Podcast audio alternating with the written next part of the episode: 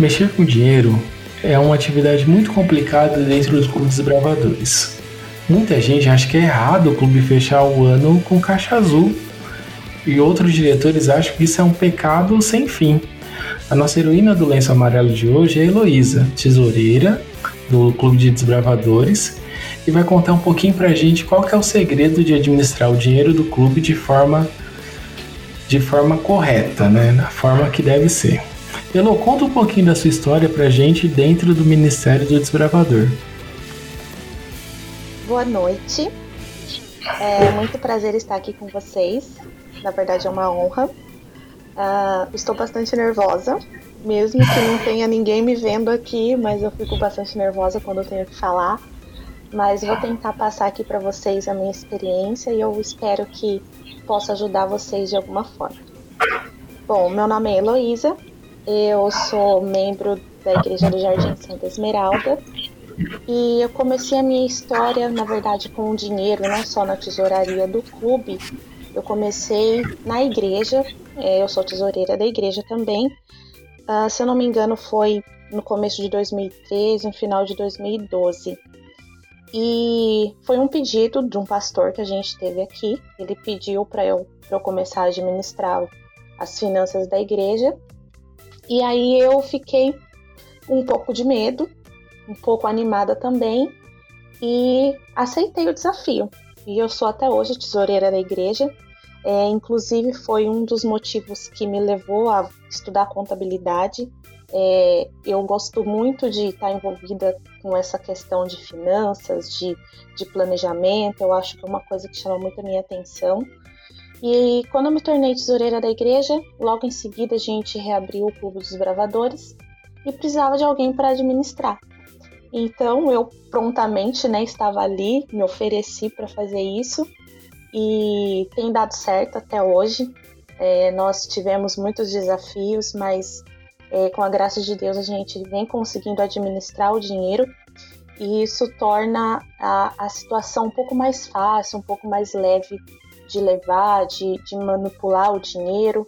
É, a questão é, eu sou tesoureira do clube, sou tesoureira da igreja, então fica tudo concentrado em mim. Mas eu vou tentar aqui é, dividir essa situação, porque não é um caso comum, né, na maioria dos clubes, para poder passar para vocês. Mas essa é, é a, a minha experiência com a tesouraria do clube e também com a tesouraria da igreja.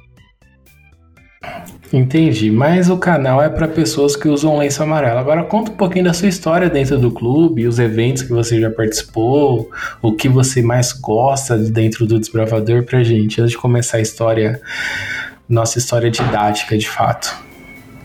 Bom, nós começamos, se eu não me engano, no Clube dos Bravadores é, em 2015, uh, ah, se eu não estou enganada.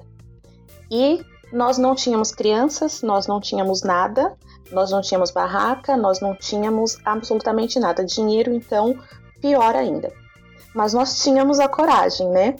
É, foi um desafio enorme porque nós reabrimos o clube e vamos fazer, vamos fazer acontecer.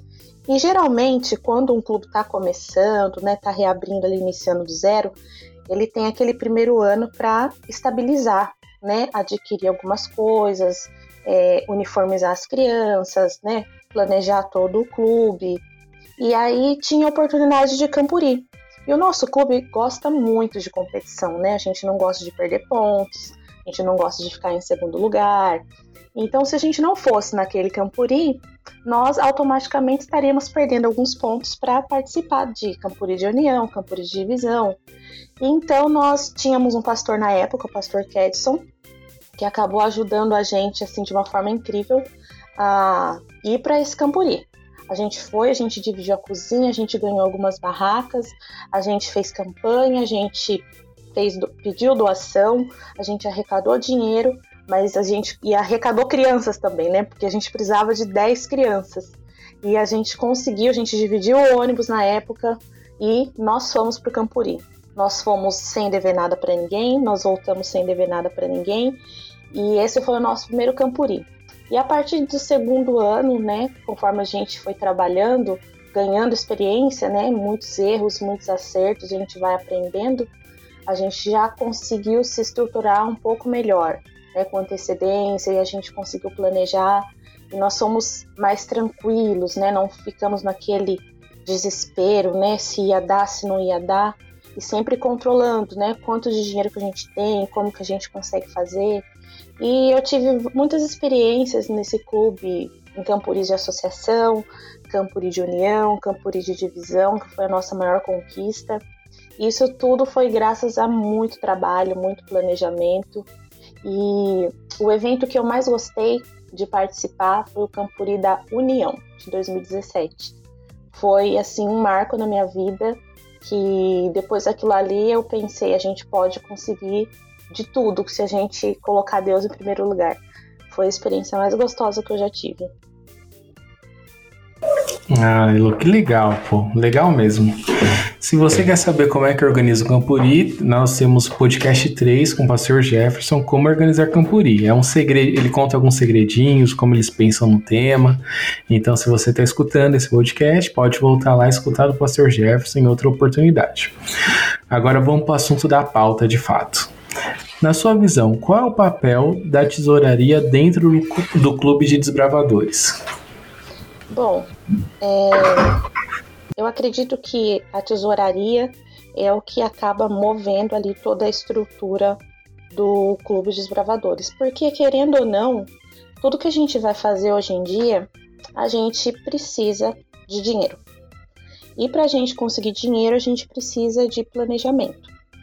Então o tesoureiro ele tá ali não só para ficar, não, não vou dar dinheiro para você fazer isso, sabe, boicotar os planos da diretoria, ele tá ali para trabalhar em conjunto. Então, é, toda a questão relacionada a finanças é, tem que se concentrar ali no tesoureiro para que ele consiga administrar corretamente o dinheiro do clube. Então, ele é responsável por receber dinheiro, é, por fazer pagamentos, né, entregar recibos, uh, cobrar os membros dos clubes, é, na questão de mensalidade, né, ele que tem que estar tá ali até por pela frente, na verdade, né, encabeçando ali campanhas, como que vai ser feito, né, como que vai ser é, administrado esse dinheiro, né, quanto que você vai investir para poder ver se compensa ter um lucro, ele também é responsável é, por, por, passar todos os documentos é, fiscais para o tesoureiro da igreja. Isso é uma função muito importante do tesoureiro do Clube dos Bravadores. Ele também tem que fazer os depósitos né, relacionados ao caixa do clube, tem, o dinheiro do clube tem que estar depositado dentro da conta da igreja. E ele também precisa é, trabalhar em conjunto com o tesoureiro da igreja. Então ele tem que conferir o extrato bancário da igreja também, junto com o tesoureiro. Por quê? Porque às vezes pode ter ah, algum responsável por alguma criança de um clube que vai fazer um depósito lá na conta da igreja. E aí vai passar o. Ele não conhece o tesoureiro da igreja, mas ele tem contato com o tesoureiro do clube. Então ele vai passar esse recibo ali pro tesoureiro do clube e, consequentemente, ele precisa estar junto com o tesoureiro da igreja conferindo esse extrato para ver o que, que, é da igreja, o que, que é do clube, o que, que tem recibo, o que, não tem, o que precisa ser feito, se tem é, recibo faltando, se tem dinheiro faltando. Então ele precisa estar tá trabalhando junto com o tesoureiro da igreja. Então, pontos principais: recebimentos, pagamentos, é, cobranças, relatórios, muito importante. É, ele não ocultar o que está acontecendo dentro do caixa do clube, deixar isso de uma forma transparente ali para a diretoria, para que todo mundo saiba é, se tem dinheiro para fazer determinada atividade. Então, essas são as principais funções do tesoureiro do Clube de Desbravadores. Nossa, Elo, é bastante coisa. E você acha, uma opinião pessoal, assim, que vale a pena o diretor acumular todas as funções para si? Que eu conheço alguns diretores que são tesoureiros, capelão e diretor. O que, que você acha disso? Acúmulo de funções na diretoria é terrível. Terrível. Eu tive uma péssima experiência com o acúmulo de tarefas, que hoje eu só consigo fazer uma coisa de cada vez. Não tem como. É, precisa, o diretor precisa delegar, né? Precisa aprender a delegar. Às vezes a gente tem aquela dificuldade de pensar se eu passar para tal pessoa não vai fazer tão bem quanto eu vou fazer. Mas a gente precisa instruir, precisa treinar e precisa passar o conhecimento adiante. Então, você é o diretor? Seja diretor. Instrua alguém para ser o tesoureiro, instrua alguém para ser o capelão, instrua alguém para ser o secretário, mas precisa delegar. Senão, ninguém nunca vai aprender e uma hora ou outra a pessoa que está com a tarefa acumulada ela vai acabar surtando, não tem como. Precisa delegar funções. Ah, verdade, Lu. Olha, muito obrigado pelo esclarecimento. E eu sou um diretor mu muito feliz com a tesoureira que eu tenho no meu clube. E tem alguns termos aqui que eu confesso que eu nu nunca usei e nem sei se eu vou usar um dia. Lilo, para que, que serve o livro caixa? O livro caixa ele serve nada mais nada menos para manter os registros ali da movimentação do a, a, movimentação financeira do Clube Desbravador, não só do Clube Desbravador, né? É um livro utilizado em contabilidade. Hoje em dia não se utiliza tanto, né? Porque nós estamos mais com a modernidade ali, a tecnologia na ponta dos dedos. Mas é um livro que serve para registro. Então ele vai registrar o recebimento, vai registrar pagamento, sempre de forma cronológica, né, colocando a data certinho. É um livro que não pode ter rasura, não pode deixar linha em branco. É um livro bem complexo de preencher. Mas para quem tem dificuldade com tecnologia, planilha, sistema, esse tipo de coisa, é um livro, é uma ferramenta boa, né? Uma ferramenta boa de se trabalhar. Então, quem utiliza o livro caixa precisa fazer o termo de abertura, né? Quando encerrar o ano também tem que fazer o termo de encerramento. E é um livro que precisa de bastante atenção. Ele serve para deixar ali de uma forma bem transparente toda a movimentação que está sendo feita no Clube de Desbravadores. Tirou um real do caixa para comprar, sei lá, uma linha, precisa registrar ali. Né? Quem que tirou, quando que tirou, assinatura, precisa estar tá tudo é, organizado ali. Por quê? É, esse livro caixa vai ser um auxiliar ali junto com a conta da igreja, né? Que é onde fica todo o dinheiro do clube. E, então, essas informações que estão no livro caixa, elas precisam bater com o extrato bancário da igreja. Se tiver alguma informação faltando, vai ter problema, vai ficar no negativo ou vai ter é, dinheiro a mais que você não sabe de onde veio e precisa justificar a entrada, né? Precisa justificar a entrada e justificar a saída. É para isso que serve o livro caixa. Nossa, Elô, muito bom mesmo, hein? E alguma vez o livro caixa já te salvou de alguma situação aí no, nessa sua carreira como tesoureira de clube? Muito, sempre. É, só que eu não utilizo o livro caixa. Eu tenho uma planilha financeira é, que eu consigo fazer essa mesma movimentação e ali para mim é muito mais fácil porque eu já tenho o saldo inicial, o crédito, o débito e ele já me dá o saldo final. Então, todo ano eu tenho uma planilha nova e eu vou fazendo todo o lançamento por ali. É, e sim, eu preciso ter essa planilha.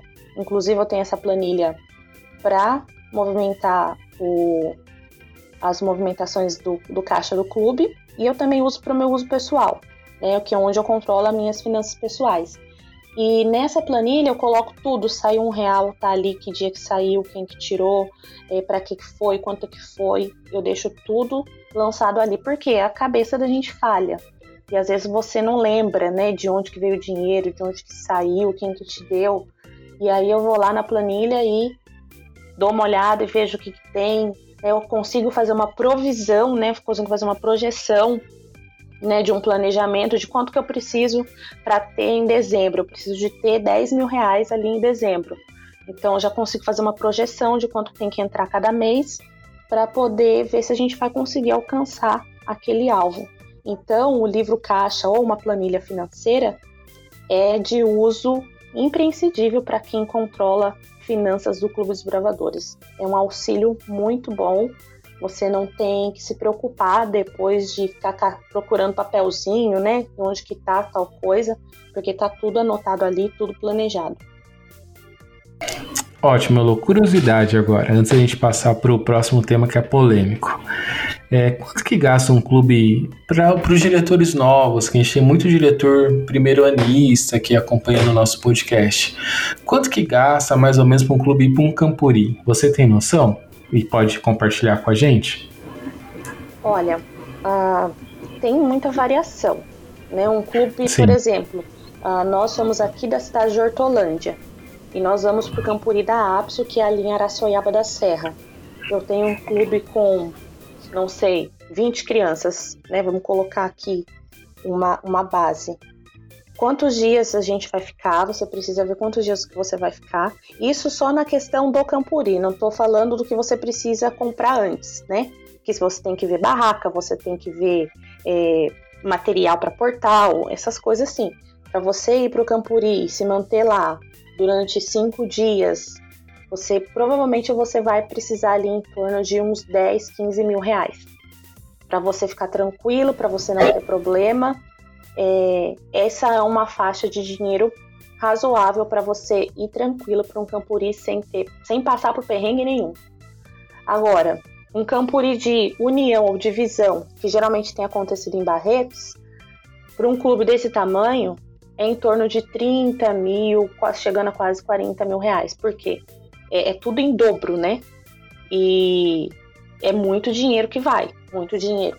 Porque você precisa estar tá sempre focado que você precisa cuidar ali das crianças e não pode deixar nada faltável, né? Você não pode deixar que as crianças sejam sujeitas a alguma condição desumana.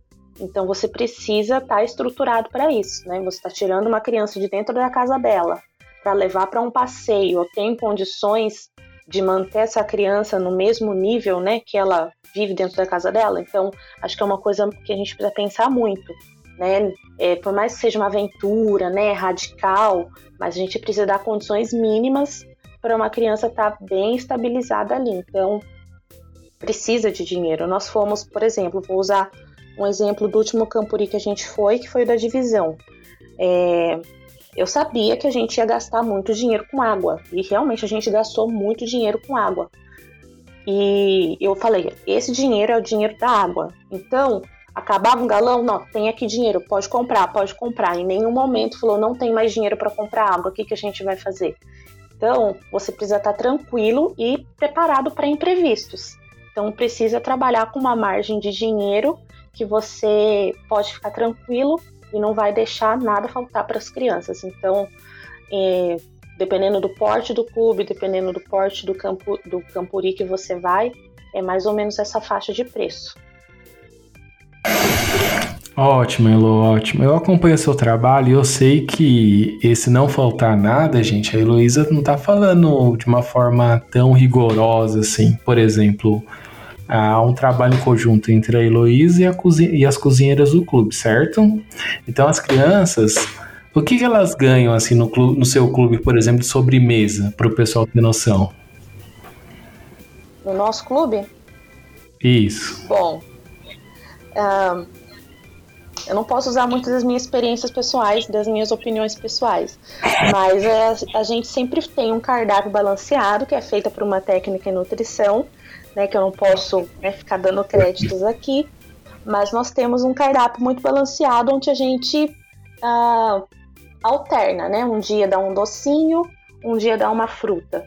Mas no geral as nossas crianças preferem frutas. A gente sempre tem sobremesa em todas as refeições. A gente sempre tem suco natural em todas as refeições.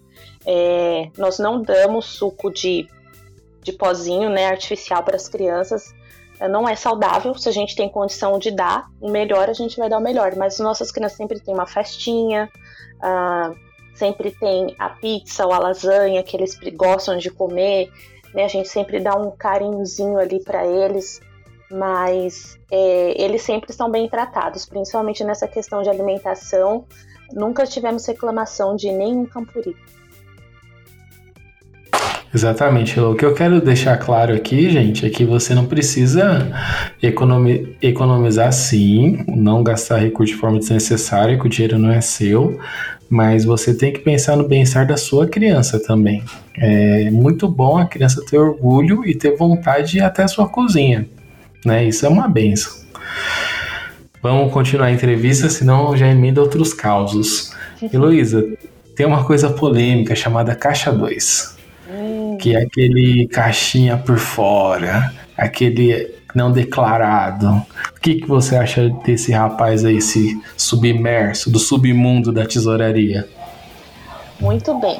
Uh, antes de entrar nos detalhes, nós vamos citar aqui uma lei, né, que fala um pouco sobre Caixa 2 e diz o seguinte: uh, considerado uma prática ilegal, o Caixa 2 é um delito contra a ordem financeira, com a penalidade prevista no artigo 11 da Lei 7.492, de 16 de junho de 1986.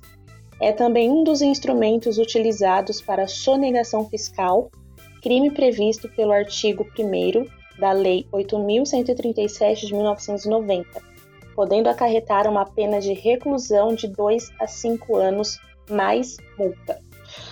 Uh, muito bem. Uh, nós temos assim vários motivos, né, principalmente no quesito cristianismo, para não ter um caixa 2 dentro da igreja. O caixa 2, ele já soa como uma coisa assim errada, né? Quando fala caixa 2 e não é coisa boa. É um dinheiro, o que, que é o caixa 2? Ele é um dinheiro paralelo, né, que está movimentando ali com o caixa da igreja. É, mas o que acontece? Ele não tem lançamento de entrada e ele não tem lançamento de saída mas as coisas são adquiridas, né? Como se fosse sim um fantasma, né? Nossa, apareceu isso daqui, como você comprou? Ah, com aquele dinheiro ali. E é errado, é totalmente errado ter caixa 2. É... Ele atrapalha todo o processo da contabilidade da nossa igreja, que movimenta ali os recursos da igreja. Então, o que, que o tesoureiro do clube precisa entender? Eu preciso trabalhar com o tesoureiro. Ah, mas é muito difícil, eu tenho que é, ficar ligando para ele, eu tenho que ficar registrando as entradas, às vezes entra só 10 reais, às vezes entra só 5 reais, ah, eu só tenho que comprar uma cola, é 2 reais, eu tenho que ficar pedindo nota? Precisa, precisa pedir nota sim. Uh, Entrando um pouquinho só no universo aqui da tesouraria da igreja, para vocês entenderem a complexidade da, da situação, a, a igre, a igre, as igrejas em geral, elas são auditadas né, fiscalmente com mais rigor do que empresas, porque muitas outras denominações ocorrem lavagem de dinheiro. Então, quanto mais transparente a gente deixar a situação financeira da nossa igreja, né, que a gente tem um nome mundial, é, isso nos favorece como cristãos. E outra coisa, é, como nós somos cristãos, trabalhamos com isso, né? Temos a mentalidade de fazer o que é certo. Se ter o caixa 2 é errado, né? A lei está ali mostrando para gente, a gente tem essa conscientização de cristianismo. Uh, nós não devemos ter o caixa 2. O que nós precisamos fazer é ter dificuldade de trabalhar com o tesoureiro da igreja. Precisa sentar, precisa alinhar, precisa conversar como que vocês vão trabalhar porque o caixa precisa ser um só. Tem um clube dentro da igreja, mas o caixa precisa ser um só. Todo o dinheiro que entra é, em relação com a, qualquer atividade da igreja precisa estar tá centralizado ali no caixa da igreja, porque isso pode é, acarretar problemas seríssimos, né, fiscalmente falando, para nossa igreja. E aí não é o, o diretor do clube que vai responder, né? São os nossos líderes que vão acabar tendo que responder por isso. Então, se a gente tem uma visão um pouquinho mais ampla de como que funciona a movimentação de dinheiro, a gente consegue entender que não deve existir o caixa 2. Ótimo, ótimo. Tem uma outra situação que eu puxando aqui na minha memória, que foi bem interessante, porque algum, algumas pessoas têm um receio, né? E, e, é errado mesmo ter qualquer receio de colocar dinheiro no caixa da igreja. Mas eu lembro de um episódio que você era tesoureira da igreja e do clube. A igreja estava em reforma e o clube foi pro Campuri e uma coisa não se misturou com a outra, não é verdade? Sim, exatamente. Ah, todo o dinheiro que é direcionado ali como ofertas de departamento no caixa da igreja eu estou falando como tesoureira da igreja agora para vocês conseguirem entender como que o tesoureiro trabalha. Uh, a comissão da igreja serve para se reunir e definir como que vai ser utilizado certos recursos da igreja. Porém, o dinheiro do Clube dos Bravadores ele é do clube de desbravadores. Ele não pode ser retirado para outros fins. Isso de forma alguma. Para isso acontecer, precisa ocorrer uma comissão, o diretor do clube precisa estar presente, ver se tem condições de né, fazer esses empréstimos, né, vamos dizer ali para outro departamento, para poder retirar o dinheiro do, do caixa do clube. O caixa da igreja, né, da igreja local, ele tem subdepartamentos. Tem a ASA, tem escola sabatina, tem departamento de jovens. Então, quando entra um recurso do Clube dos Bravadores, ele já entra como oferta direcionada ao Clube dos Bravadores. Então, esse dinheiro ele não pode ser mexido. Né? Se ele for mexido sem autorização, né, sem passar ali pela comissão da igreja, isso vai ter problema. Vai ter problema seríssimo porque não é o correto fazer, né? Para você movimentar, você precisa é, ter ali a comissão da igreja, ter o voto, né? Assinado ali de todos os representantes, mas o dinheiro que é do clube ele não pode ser mexido, quanto qualquer dinheiro de outro departamento também. Né? Nós temos ali recursos da ASA, é um dinheiro utilizado somente para atividades da ASA. Então, é, a ASA não precisa, por exemplo, fazer uma comissão para retirar o dinheiro do departamento dela, né? Isso que eu estou querendo dizer. O desbravador tem 20 mil reais lá no caixa da igreja, eles precisam usar para fazer um monte de coisa. Não precisa reunir a comissão para tirar o dinheiro do clube dos bravadores, porque já é um dinheiro direcionado ali. Mas se você vai tirar dinheiro de outro departamento para fazer outra coisa, aí sim precisa passar pela comissão. Não pode ser não pode ser retirado né, do departamento sem antes passar ali pela comissão. Então, os tesoureiros de clube precisam alinhar isso né, com a comissão da igreja, é, de falar, olha, esse dinheiro é do clube, né? Não sei como que funciona a igreja de vocês, se vocês têm problema com isso. Mas é um dinheiro do clube que não pode ser mexido. Né? Por isso que é importante o tesoureiro da, do Clube dos Gravadores acompanhar o extrato bancário da igreja, para ver a movimentação, né, para ver, ai, tô desconfiado, né? A escola sabatina tá pegando o dinheiro do desbravador, deixa eu dar uma olhada. O tesoureiro da igreja não pode impedir você de olhar o saldo da igreja, né? Ele não pode fazer isso. Se ele fala, se o, o tesoureiro do clube falar, eu quero olhar como que tá meu saldo, o tesoureiro tem que te mostrar, né? A nossa igreja é uma igreja transparente. Ela tem que deixar tudo transparente para todo mundo ver, né? Se a gente começa a esconder coisa é porque tem coisa errada. Então, se não tem coisa errada, tesoureiro do clube acompanha o caixa da igreja junto com o tesoureiro da igreja para acompanhar a movimentação ali para não ter nenhuma surpresa, né? Porque sim, eu já soube de casos de igrejas que tiraram dinheiro do clube é, e não comunicaram devidamente, né? Ou não conseguiram repor no, no período estabelecido e acabou prejudicando o clube dos bravadores. Isso não é o correto. Não é correto fazer isso. Precisa ser uma coisa assim combinada, conversada, votada em comissão e ver se tem condições realmente de, de fazer esse empréstimo. E o tesoureiro do clube, a diretoria do clube, ela tem total autonomia para falar: não, eu não vou emprestar, não quero emprestar, não vou emprestar. Não tem problema nenhum, porque é um dinheiro árduo que a gente colhe, né? não é um dinheiro fácil.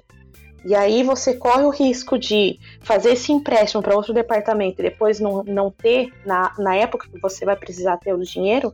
Então ele tem, vocês têm sim autonomia, né? Nós, diretoria, temos autonomia para falar, eu gostaria de emprestar, mas no momento eu não posso, meu clube vai precisar desse dinheiro. Pronto, fim de papo. Né? A gente precisa ser pulso firme e quando precisa e ceder quando pode. Se não pode ceder, não vai ceder. Né? Precisa ter ali as regras pré-estabelecidas. Nossa, Elô, muito obrigado, viu? Bem esclarecedor essa questão aí do, da tesouraria da igreja, do clube. Mas agora vamos para outro foco na conversa.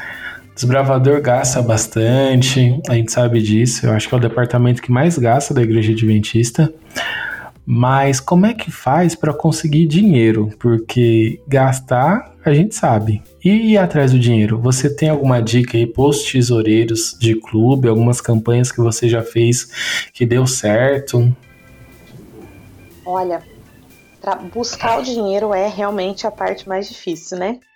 Mas não é impossível. A gente precisa ter, primeiro de tudo, é, planejamento O que, que eu quero adquirir dentro daquele ano pré-estabelecido? É por isso que a gente tem um planejamento ali do Clube dos Bravadores, que a gente coloca tudo que a gente quer fazer durante o ano, né? E vê o que, que a gente consegue trabalhar. Então você vai, trabalha ali com as prioridades, né? O que você precisa mais, com mais urgência, o que, que precisa, é, o valor que você precisa para tais coisas.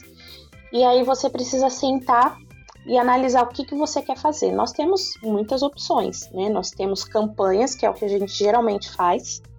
É, comida é uma coisa que vende, alimento é uma coisa que vende muito, muito mesmo.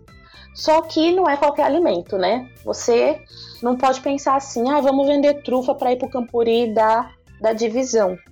Você vai passar cinco anos vendendo trufa, né? Porque não faz sentido.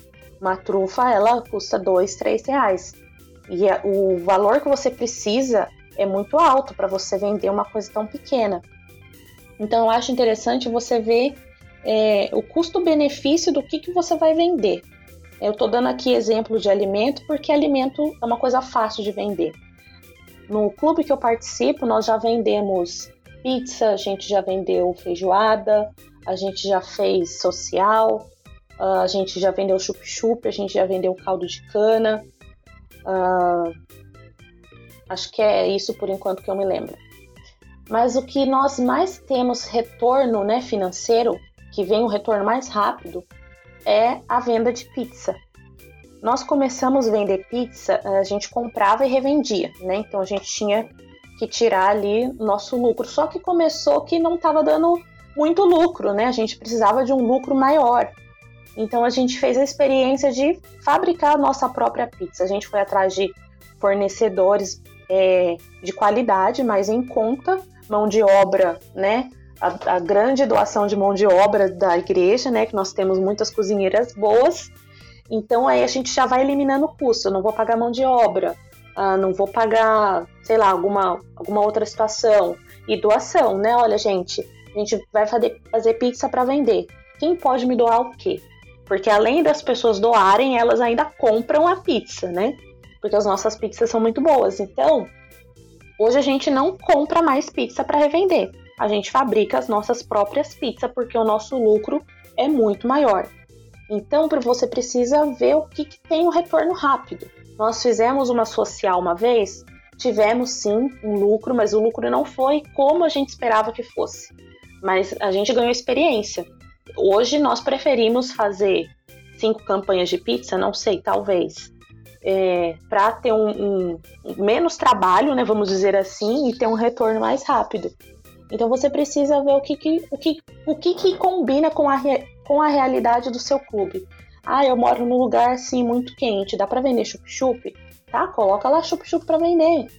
Você precisa entender o seguinte: é, quanto mais tempo você fica ali fazendo a venda de uma coisa só gera um certo desânimo, porque o lucro ele vem, vem pingando. Então você precisa de, de ver né, o dinheiro entrando. Então é, é, eu acho importante você ver, analisar o que, que tem um retorno de dinheiro mais rápido, né, o que, que vale a pena. Né? Vale a pena você desgastar tanto tempo vendendo certas coisas ou menos tempo fazendo uma coisa boa, de qualidade, é, com um bom custo-benefício e ter um retorno mais rápido. Então, é essa experiência que eu, eu vivo dentro do, do meu clube né, hoje e é uma forma de arrecadar dinheiro. Tem a forma de mensalidade também, que eu acho isso importante. Ah, nem todo mundo tem condição de pagar 10 reais de mensalidade, cobra 5. Eu acho importante a questão da mensalidade é, para que os pais da, dos filhos veja o clube trabalhando, veja o que está acontecendo ali dentro do clube. Porque pode acontecer muitas vezes, né, dos pais, ah, meu filho está lá no clube, mas o pai nem sabe o que está acontecendo. Mas quando talvez ele está investindo ali, ó, tô pagando minha mensalidade, eu quero ver um, um retorno de trabalho aqui. Ele pode falar, exigir isso, cobrar isso, querer ver isso. Né? Ele está pagando para o filho dele participar ali, então ele vai ficar mais à parte. Então eu acho importante a questão da mensalidade também, é, para a questão de responsabilidade e conscientização dos pais com o filho dentro do clube. Ver que ele tem responsabilidade sim, porque nós cuidamos das crianças, trabalhamos com as crianças, mas nós temos que ter o apoio dos pais, né? E o apoio financeiro também é muito importante. Exatamente, Lu. Só me permite agregar uma coisinha no seu comentário de arrecadar recursos, que são os patrocinadores, né? Tem muita gente, gente, tem muita gente boa com dinheiro na igreja que se você pedir, dá dinheiro, né? Sim, a gente tem experiência com doadores, né? Pode Sim, falar, Elo, perdão. Ele entra, não, tudo bem. Entra na questão de doação ali de doadores, né? Além deles doarem alimentos, eles compram também. Mas tem a questão também que o Rogério comentou, é, que tem aquelas pessoas sempre que falam, e aí, eu posso te ajudar quando você precisa, preciso disso, o pessoal vai lá e te ajuda. Também tem a questão do apadrinhamento, né? Tem algumas pessoas que acabam é, adotando uma criança e mantém ela ali durante todo o clube. Geralmente aquelas crianças que têm menos condições. Então, é, aquela criança a responsabilidade daquele padrinho ali durante todo o período. E sim, a gente precisa, que está na diretoria, a gente precisa ter a cara de pau de pedir dinheiro para as pessoas. A gente não pode ter vergonha de pedir dinheiro, não. Porque as pessoas, muita gente tá, só está esperando a oportunidade de fazer o bem, né? De doar.